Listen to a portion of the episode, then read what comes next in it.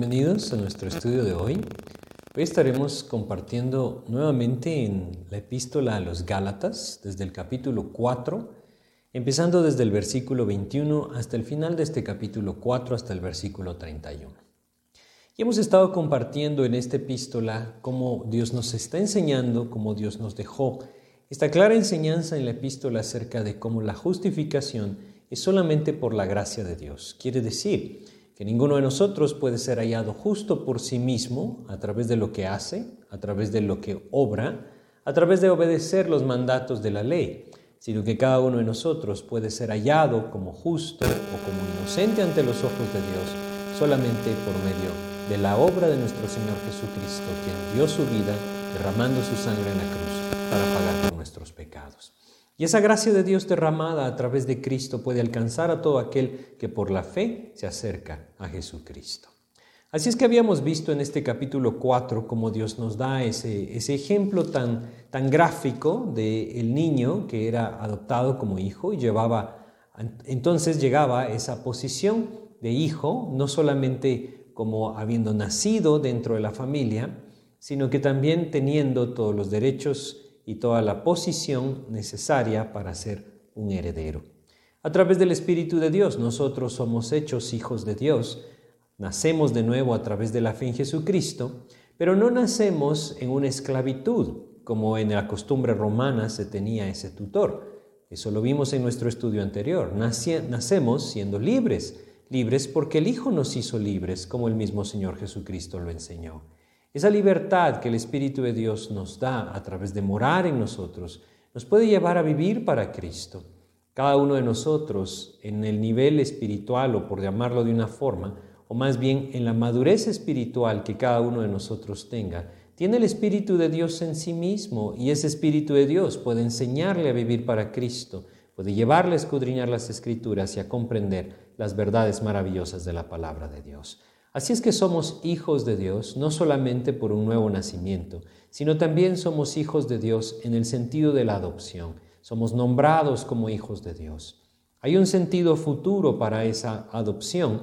Un día estaremos en la presencia de Cristo y entonces nuestros cuerpos serán redimidos, quiere decir, un día Cristo regresará y en la resurrección nosotros también nos levantaremos y seremos redimidos por Él y ahí se completará pues nuevamente ese aspecto de la adopción. Pero bueno, vamos a continuar con nuestro estudio de Gálatas. En el capítulo 4 de Gálatas vamos a ir al versículo 21 y vamos a ver qué más nos sigue enseñando Dios a través de esta epístola. Pero vamos a hacer una oración para pedirle a Dios que nos guíe. Señor, te queremos agradecer, Padre, por esta oportunidad que tú nos das nuevamente de estudiar tu palabra. Hoy venimos a ti pidiéndote dirección, pidiéndote que seas tú quien nos enseña y nos da la gracia de poder comprender tu mensaje, Señor. Guíanos, Padre, te pedimos en el nombre de Jesús. Amén. Pues en nuestro último estudio hablamos de esa libertad que nosotros tenemos en Cristo Hablamos cómo la religión o la religiosidad en el corazón del hombre siempre lo atrapa y lo lleva a la esclavitud, a la esclavitud del mérito humano, quiere decir de aquellas cosas que el hombre piensa que debe hacer para entonces ganar el favor de Dios. Pero Dios nos dice claramente que nosotros somos libres de esto y que volver a, un sistema religioso en nuestras vidas, aun cuando éste pareciera ser el correcto para agradar a Dios, es esclavizarnos nuevamente. Esa libertad que nosotros tenemos en Cristo es la libertad que el Espíritu de Dios nos da, libertad que nos lleva a vivir para Cristo. Por supuesto que la gracia de Dios, a través de la, de la obra redentora de Cristo, no nos presenta una libertad para el pecado. Eso es completamente equivocado y mal interpretado por algunos que lastimosamente buscan en la gracia de Dios una justificación para su pecado. La gracia de Dios nos da libertad, libertad de la esclavitud del pecado, libertad de un sistema religioso al cual debíamos nosotros someternos para agradar a Dios según los preceptos humanos. Nos da libertad porque el Espíritu de Dios nos lleva a poder comprender el plan del Señor por medio de la palabra. Como el apóstol Pablo nos enseña también en su segunda epístola a los Corintios, nosotros a través de Cristo podemos entender las cosas que provienen de Dios, porque Él nos ha dado de su Espíritu. Y como lo leímos también acá en Gálatas capítulo 4, versículo 6, él nos ha dado el Espíritu de su Hijo, el, cual clama, Abba, Padre. Así es que somos libres, libres para vivir para Cristo, libres para servir a Cristo, guiados por el Espíritu de Dios, y ese Espíritu de Dios, como lo veremos más adelante, nos lleva a aquellas cosas que son agradables a Dios. Pero hoy nos toca un pasaje en el que Dios nos sigue mostrando, por medio del apóstol Pablo, esa diferencia entre la ley y la gracia, esa diferencia entre la libertad y la esclavitud. Bueno, la gracia obviamente es la libertad, la ley es la esclavitud. Nos sigue mostrando cómo un sistema religioso no puede nunca traer el fruto que la libertad del Espíritu de Dios en la vida de aquel que por fe viene a Cristo sí puede traer. Y nos presenta este ejemplo a través de una alegoría, la historia de Sara y de Agar en la vida de Abraham.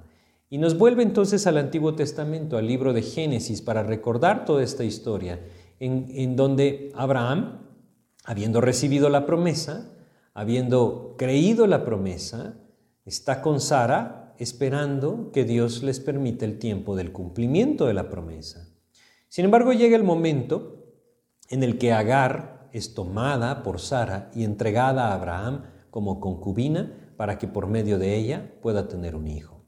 Esto obviamente no era parte de la promesa de Dios, no era tampoco parte del plan eh, original de Dios, sin embargo debemos comprender que todas estas cosas Dios las usa para ponernos un ejemplo. Son cosas que efectivamente sucedieron. Como sabemos claramente, de Agar viene Ismael y de Ismael viene el pueblo árabe, de Sara viene Isaac y de Isaac viene el pueblo judío. Esa misma diferencia que se dio en ese momento sigue siendo una diferencia tremenda para el pueblo judío hoy. Y es una diferencia que hasta que Cristo reine entonces se, logrará resolver. Bueno, vamos al ejemplo y, y, vamos a ir viendo paso a paso lo que por medio de esta historia de Sara y de Agar nosotros podemos comprender. Vamos al versículo 21 de Gálatas 4 que nos dice, Decidme, los que queréis estar bajo la ley, ¿no habéis oído la ley? Lo que el apóstol Pablo está haciendo acá es haciéndoles ver qué realmente es lo que ellos anhelan, hacia dónde están caminando. ¿Por qué están dirigiendo sus ojos hacia aquellas cosas que no pueden librarles, que no pueden entregarles a ellos una promesa de salvación? Y les dice de esta manera, ¿ustedes quieren estar bajo la ley? ¿Están seguros que quieren estar bajo la ley? Es la misma pregunta que Dios nos haría a nosotros si es que estamos buscando a través de nuestros esfuerzos o méritos humanos alcanzar el favor de Dios. Hay muchas personas hoy que están buscando a través de cumplir los diez mandamientos ganar el favor de Dios e incluso ganar el cielo a través de esto. Dios nos diría, ¿realmente quieren basar su salvación en eso? ¿Realmente quieren poner su vida bajo la lupa de la ley para escudriñar su corazón y ver si son aptos? Es que es evidente que ninguno de nosotros podría alcanzar justicia por sí mismo. De otra manera, como lo hemos leído, por demás hubiera muerto Cristo. Lo que debemos entender es la pregunta, ¿no habéis oído la ley? ¿Que acaso no se han dado cuenta lo que la ley dice? Y creo que debemos meditar un poco en lo que eh, el apóstol Pablo está haciéndoles ver a través de esta pregunta. ¿Acaso no habéis oído la ley? Bueno, pues vamos a regresar a Gálatas capítulo 3 y vamos a leer en el versículo 10 lo que él mismo decía. Dice lo siguiente, Gálatas 3:10 porque todos los que dependen de las obras de la ley están bajo maldición. Pues escrito está, maldito todo aquel que no permaneciere en todas las cosas escritas en el libro de la ley para hacerlas. Cuando uno lee un versículo como este, ¿no? cuando uno puede eh, meditar un poco en un versículo como este, ese es precisamente lo que la ley decía. Maldito todo aquel que no permaneciere en todas las cosas escritas en el libro de la ley para hacerlas. Cuando uno escucha esto, debe meditar en esta pregunta. ¿Queréis estar bajo la ley? Bueno, Él se los está diciendo. Ustedes que quieren estar bajo la ley, ¿acaso no han oído la ley? Hoy en día, nuevamente, hay muchas personas que buscan a través de sus propios méritos encontrar el favor de Dios. ¿Qué no han visto el estándar de la ley? Lo que deberían de cumplir para alcanzar ese favor. Simplemente sería imposible. Es por eso que Dios no nos llama a esto. Si Dios nos estuviera llamando a esto, nos tendría a todos bajo condenación. Efectivamente estamos, pero en Cristo hay un camino distinto, hay una esperanza, una esperanza por medio de la sangre de Cristo que cubrió el pecado de aquel que viene a Él por fe. Así es que les dice, no habéis oído la ley. Yo quisiera que fuéramos también a Romanos, en el capítulo 10 de Romanos, y aquí podamos leer un poco más acerca de lo que dice la ley. Romanos capítulo 10, vamos a leer varios versículos acá, ¿sí? Vamos a leer desde el versículo 3, fíjense lo que dice. Porque ignorando la justicia de Dios y por procurando establecer la suya propia, no se han sujetado a la justicia de Dios. Estos son los que buscan de alguna forma estar bajo la ley. Como nuevamente se los vuelvo a leer, dice, dice lo siguiente, dice, procurando establecer la suya propia, su propia justicia. Y luego dice el versículo 4, porque el fin de la ley es Cristo para justicia a todo aquel que cree. Vamos a seguir leyendo hasta el versículo 10. Dice, porque de la justicia que es por la ley Moisés escribe así, el hombre que haga estas cosas vivirá por ellas. Esto dice la ley. ¿Quién no han oído la ley? No han oído que solamente si se mantienen dentro de la ley, si no la quebrantan, si la cumplen, perfectamente y sin fallar nunca pueden vivir, ¿no se dan cuenta que ustedes no pueden lograrlo? Eso es lo que Dios nos está diciendo por medio del apóstol. Hay una gran diferencia a lo que el Señor realmente nos invita. Si nosotros vamos un poco más adelante, versículo 8, más que dice, cerca de ti está la palabra, en tu boca y en tu corazón. Esta es la palabra de fe que predicamos, que si confesares con tu boca que Jesús es el Señor y creyeres en tu corazón que Dios le levantó de los muertos, serás salvo. Porque con el corazón se cree para justicia, pero con la boca se confiesa para salvación. Aquí hay un contraste, un contraste tremendo, ese contraste del que hoy vamos a hablar, representado en Sara y en Agar. Por un lado la ley, aquella que dice el que haga estas cosas, o lo leímos, el hombre que haga estas cosas vivirá por ellas, dice Romanos 10.5, y el contraste es versículo 9 y 10, que si confesares con tu boca que Jesús es el Señor y creyeres en tu corazón que Dios le levantó de los muertos, serás salvo. Con el corazón se cree para justicia, pero con la boca se confiesa para salvación. Por un lado está lo que el hombre debe cumplir, por otro lado está lo que Cristo cumplió. El hombre, buscando el favor de Dios por medio de lo que él debe cumplir, está perdido, porque simplemente jamás lo alcanzaría. Cristo, habiendo cumplido todas las demandas de la ley, derrama su gracia para todo aquel que cree. Y ese es el contraste que nosotros veremos hoy. Lo primero, esas obras de la ley que el hombre debería de cumplir para buscar a través de su justicia propia el favor de Dios, nos lleva a la esclavitud. Esclavitud no solamente de un sistema religioso, sino también esclavitud del pecado, porque ninguno de nosotros puede transformar su naturaleza. Es algo que nosotros debemos tener muy claro el hombre está completamente corrompido. Y a menos que tenga una nueva naturaleza que por sí mismo no puede obtener, debe venir de fuera y esta naturaleza solamente procede del Espíritu de Dios cuando por medio de la fe en Cristo nosotros le recibimos, solamente ahí el hombre puede ser transformado. De otra forma, estamos sujetos a esa esclavitud del pecado y no solamente estamos sujetos entonces a una esclavitud en un sistema religioso, una esclavitud del pecado en nuestras vidas, sino también sujetos a una esclavitud de las consecuencias del pecado en nuestras vidas, quiere decir condenados una eternidad separados del Señor. Es ahí en donde entonces este versículo se vuelve tan claro. Decidme los que queréis estar bajo la ley. ¿No habéis oído la ley? ¿Es esto lo que realmente quieren en sus vidas? Y esta es una pregunta también para nosotros, todos aquellos que confían en algún sistema religioso para agradar a Dios. ¿No han oído lo que Dios dice en la ley? Bueno, esto es lo que el apóstol Pablo les decía y entonces procede a través de este ejemplo a aclararles versículo 22, porque está escrito que Abraham tuvo dos hijos, uno de la esclava, el otro de la libre. Y entonces va a pasar a través de este ejemplo, que no es tan sencillo comprenderlo, el poder eh, eh, explicar a través de estos dos personajes, Agar y Sara y sus hijos, esa diferencia entre la ley y la gracia o la esclavitud de la ley y la libertad de la gracia por medio de la fe en Jesucristo. Por eso dice, porque está escrito que Abraham tuvo dos hijos, uno de la esclava, el otro de la libre. Y cabe resaltar que un hijo de una esclava seguía siendo esclavo, el hijo de la libre, por supuesto, que también era libre. Así es que dice, pero el de la esclava, versículo 23, nació según la carne, mas el de la libre por la promesa. Había una promesa, una promesa en medio de todo esto. Y la promesa de Dios a Abraham era que a través de su simiente, él bendeciría a las naciones. Aquel pasaje de Génesis 12 donde le dice que en tu descendencia serán benditas todas las familias de la tierra. Estaba hablando de la descendencia por medio de la libre, es decir, de Sara. Había una promesa. En un momento Abraham no lo pudo ver con claridad, tristemente fue estorbado en su vida por esta decisión y, esa consecuencia aún la sigue llevando el pueblo judío a través de su enemistad con los árabes. Pero vamos a ir a Génesis, a Génesis capítulo 17 y vamos a leer acá solamente algunos versículos, desde el versículo 19 hasta el versículo 21. Bueno, eh, leamos el 18.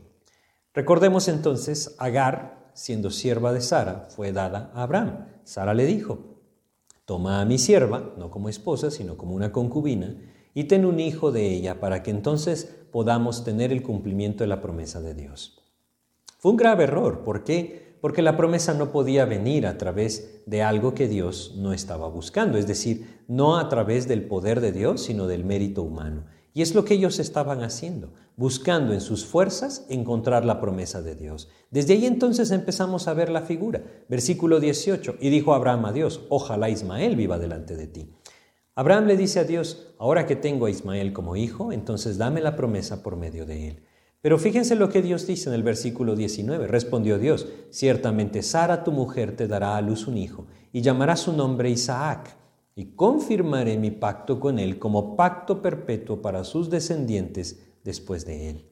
Dios le dice, no, Abraham, no te voy a dar la promesa a través de Ismael, aquel que en tus fuerzas y por medio de la carne vino a este mundo. Te voy a dar la promesa por medio de Isaac, aquel que tendrá un nacimiento milagroso y es hijo de tu esposa, la libre.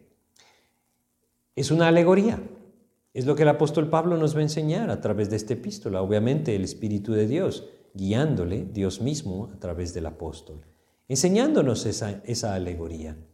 No puede haber una promesa para ninguna persona, para ningún hombre, a través de su esfuerzo humano. Debe ser a través de un nuevo nacimiento por la gracia del Señor.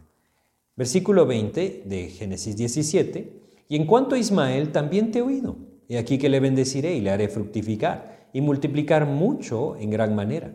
Doce príncipes engendrará y haré de él una gran nación. Mas yo estableceré mi pacto con Isaac, el que Sara te dará a luz por este tiempo, el año que viene.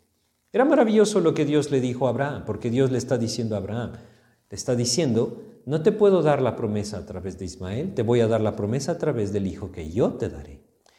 Y es una eh, figura, como lo vemos entonces, de la ley con la obra del Señor. Aquel contraste entre lo que el hombre puede hacer a lo que solamente Dios pudo hacer, a través de su Hijo Jesucristo. Si regresamos a nuestro pasaje de Gálatas 4, podremos continuar viendo esta alegoría. Dice, nuevamente versículo 23, pero el de la esclava nació según la carne, mas el de la libre por la promesa.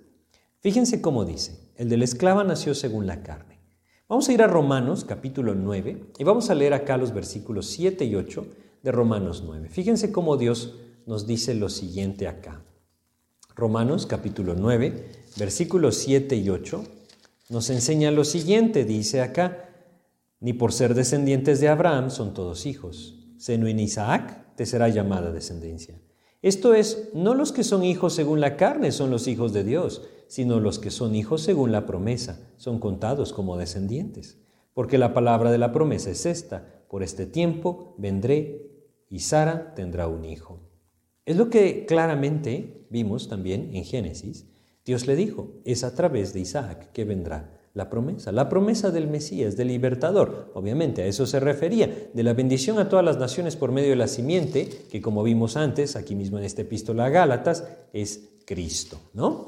Pero bueno, esta alegoría entonces está hablando de la libertad que Sara tenía y que su hijo también tendría, y de la esclavitud que Agar tendría, que tenía, perdón, y por lo tanto su hijo también tendría.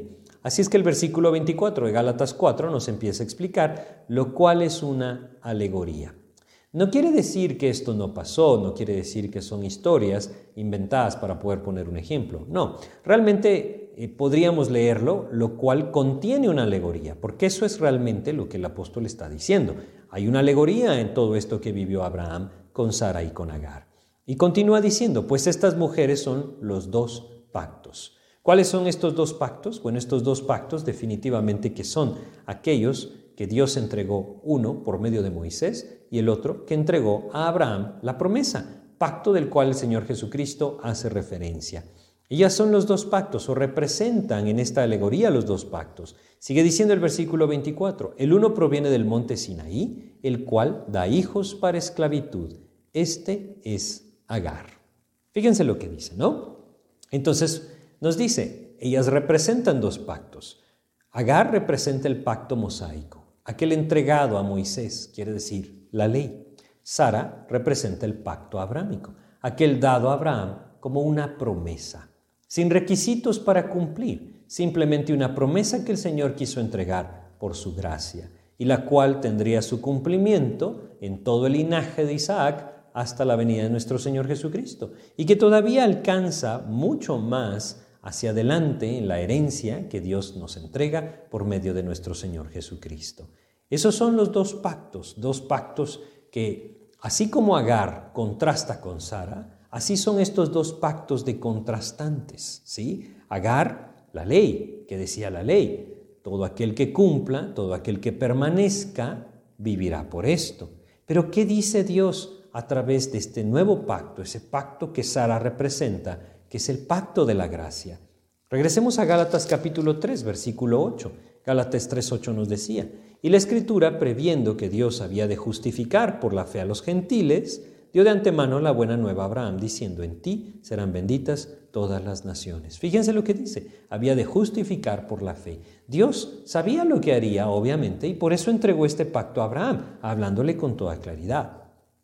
Este pacto nos habla de algo completamente distinto al primer pacto de la ley. Dios ya nos dice, si cumples, entonces vivirás por esto. Fíjense lo que Dios dice. Vamos a Romanos capítulo 3, versículo 24. Romanos 3:24, un versículo maravilloso que nos enseña claramente este contraste. Romanos 3:24, siendo justificados gratuitamente por su gracia. ¿Cómo lo dice, no? Mediante la redención que es en Cristo Jesús. Por supuesto, el precio lo pagó nuestro Señor Jesucristo. Él pagó el precio, el precio fue su sangre, su sangre preciosa derramada en la cruz, para nosotros justificados gratuitamente por su gracia. Es algo que el Señor entrega gratuitamente por su gracia. A través de la fe en Jesucristo puede ser de cada uno de nosotros. ¿No es esto algo maravilloso? ¿Acaso la gracia de Dios entendida de esta manera no debería de mover nuestros corazones a rendirnos al Señor y decir, Señor, mi vida se debe a ti y voy a vivir solo para ti? Ese es el propósito de entender la gracia de Dios, el darnos cuenta cómo el Señor nos ama, cómo el Señor en su amor y misericordia, Él mismo pagó el precio para que nosotros pudiéramos ser hechos libres.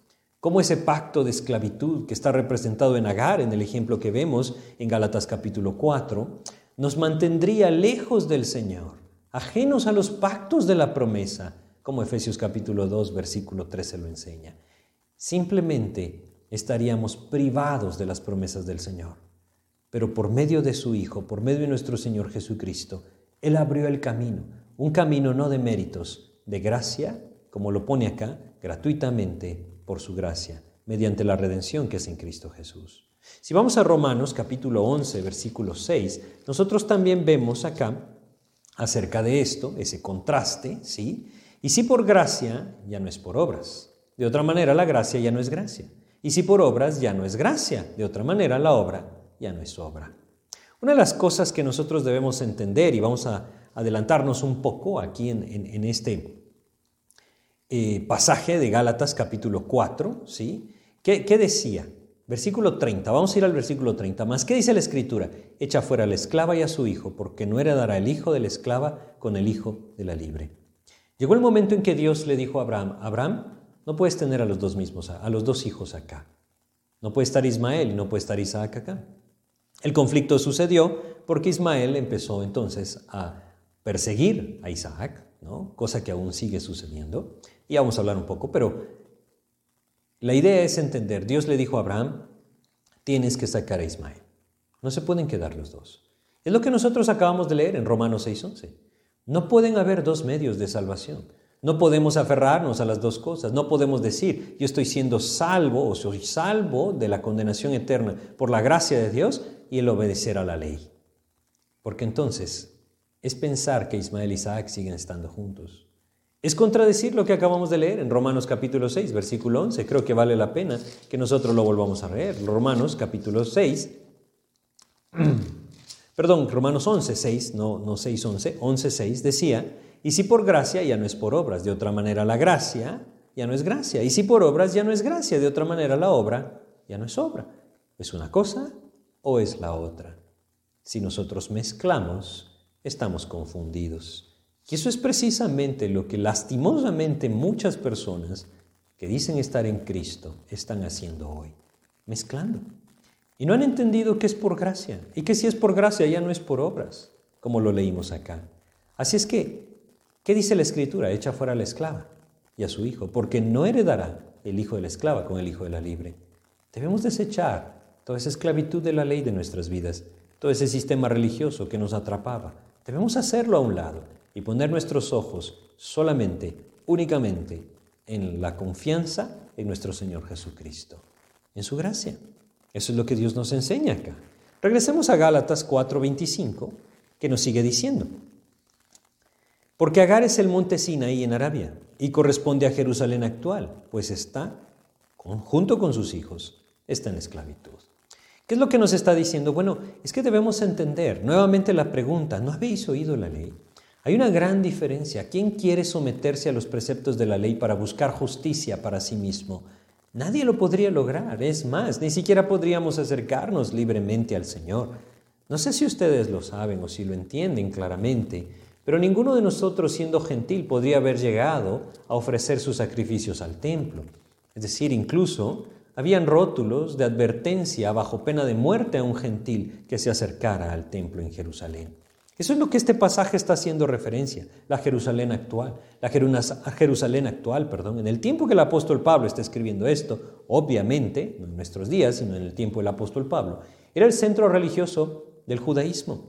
Ahí se centraba todo aquel, eh, eh, todo aquel sistema religioso que estaba basado en la ley de Moisés. Y era estricto, y era drástico, y todos nosotros estábamos excluidos de este por el simple hecho de ser gentiles. Si nosotros vamos a Hebreos, creo que es, es muy importante ¿no? El, contemplarlo desde esta perspectiva. Hebreos capítulo 12. Vamos a leer acá versículos 18 hasta el 24. Fíjense cómo dice Hebreos 12, desde el 18 dice, porque no os habéis acercado al monte que se podía palpar y que ardía en fuego, a la oscuridad, a las tinieblas y a la tempestad al sonido de la trompeta y a la voz que hablaba, la cual los que la oyeron rogaron que no se les hablase más. Esto está hablando de la ley, así fue la entrega de la ley en el monte Sinaí. Los que la oyeron rogaron que no se les hablase más, porque no podían soportar, dice. Fíjense lo que dice. Porque no podían soportar lo que se ordenaba. Si aún una bestia tocar el monte será apedreada o pasada con dardo. Y tan terrible era lo que se veía que Moisés dijo, estoy espantado y temblando. Esto es lo que dice sobre la ley. De alguna manera nosotros debemos comprender que esto es aquello a lo que las personas quieren someterse cuando a través de la ley buscan ganar el favor de Dios. Algo que simplemente es inalcanzable. La santidad de Dios es tan grande. ¿Quién podría acercarse siendo que nosotros somos pecadores? Hay escenas en la Biblia en donde Dios nos muestra que hombres estuvieron contemplando su gloria, como Ezequiel, por ejemplo, el mismo Isaías también, o incluso el mismo apóstol Juan y no pudieron sostenerse en pie delante de la santidad del Señor. ¿Cómo podrá el hombre acercarse a Dios por medio de la ley? Así es que esta es la ley, esta es la representación que Dios nos da. Agar representa la ley y esto nos lleva a la esclavitud. Si nosotros regresamos a Gálatas capítulo 4 y volvemos a leer, versículo 25 nos dice, porque Agar es el monte Sinaí en Arabia y corresponde a la Jerusalén actual, pues esta junto con sus hijos está en esclavitud. Bueno, lo que les decía, en ese tiempo Jerusalén seguía siendo ese centro religioso del, judaísmo y estaba en esclavitud. Ninguno de nosotros podría haberse acercado ahí. Aquí es donde viene el contraste. Versículo 26 nos dice, mas la Jerusalén de arriba, la cual es madre de todos nosotros, es libre. Ahora pone un contraste con otra Jerusalén, Jerusalén de arriba, dice. Si regresamos a Hebreos 12 y leemos un poquito más en este pasaje, sí, vamos a leer ahora desde el versículo 22, este es el contraste, sino que os habéis acercado al monte de Sión, a la ciudad del Dios vivo, Jerusalén la celestial, a la compañía de muchos millares de ángeles. Y entonces, si leemos el versículo 24, dice, a Jesús el mediador del nuevo pacto y a la sangre rociada que habla mejor que la de Abel. Lo que este pasaje nos dice es, hay una gran diferencia. El trono de Dios es inaccesible por medio de los méritos o fuerzas, obras humanas, pero por medio de Jesús, nuestro mediador, está al alcance de todo aquel que por medio de la fe se acerca al Señor. Esto es lo que Dios nos presenta. Jerusalén la de arriba es distinta. No solamente nos hace libres en el sentido de que podemos acercarnos libremente, al Señor, nos hace libres de esa esclavitud del pecado en nuestras vidas, si nosotros vamos a Romanos capítulo 7 de Romanos y leemos acá los versículos 5 y 6, el Señor nos dice lo siguiente, porque mientras estábamos en la carne, las pasiones pecaminosas que eran por la ley obraban en nuestros miembros, llevando fruto para muerte. Pero ahora estamos libres de la ley por haber muerto para aquella en que estábamos sujetos, de modo que sirvamos bajo el régimen nuevo del Espíritu y no bajo el régimen viejo de la letra. Cada uno de nosotros es hijo de Dios si es que hemos venido a Cristo y hemos nacido de nuevo por medio de la fe en Él. Y siendo hijos de Dios, no estamos bajo la ley, no somos hijos de la esclava, en este sentido, la alegoría que estamos estudiando en Gálatas 4 de Agar. Somos hijos de la libre, de Sara. Somos libres para vivir para Cristo, para servir al Señor. No estamos sujetos a ese yugo de esclavitud. Romanos capítulo 6, versículo 14 nos dice, porque el pecado no se enseñorará de vosotros, pues no estáis bajo la ley, sino bajo la gracia. Como lo leímos en el capítulo 7, ya no servimos bajo el régimen antiguo de la letra, sino bajo el régimen nuevo del Espíritu. El Espíritu de Dios que puede llevar a aquel que se acerca a Él por medio de la fe a vivir para Él.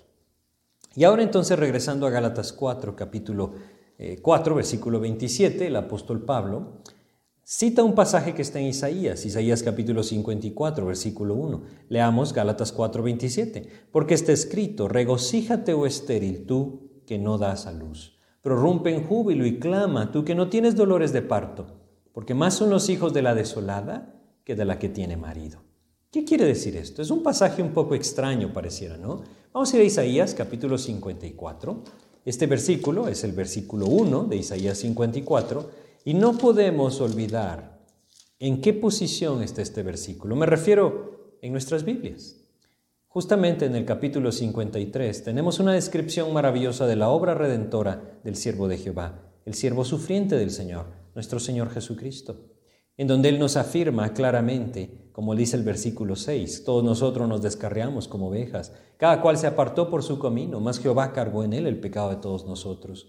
Y nos habla de su obra redentora. Termina en el versículo 12 de Isaías 53 diciendo, Por tanto yo le daré parte con los grandes y con los fuertes, repartirá despojos, por cuanto derramó su vida hasta la muerte y fue contado con los pecadores, habiendo él llevado el pecado de muchos y orado por los transgresores. Y entonces empieza el siguiente versículo diciendo, Regocíjate, oh estéril, la que no daba luz, levanta canción y da voces de júbilo, la que nunca estuvo de parto, porque más son los hijos de la desamparada que de los de la casada, ha dicho Jehová.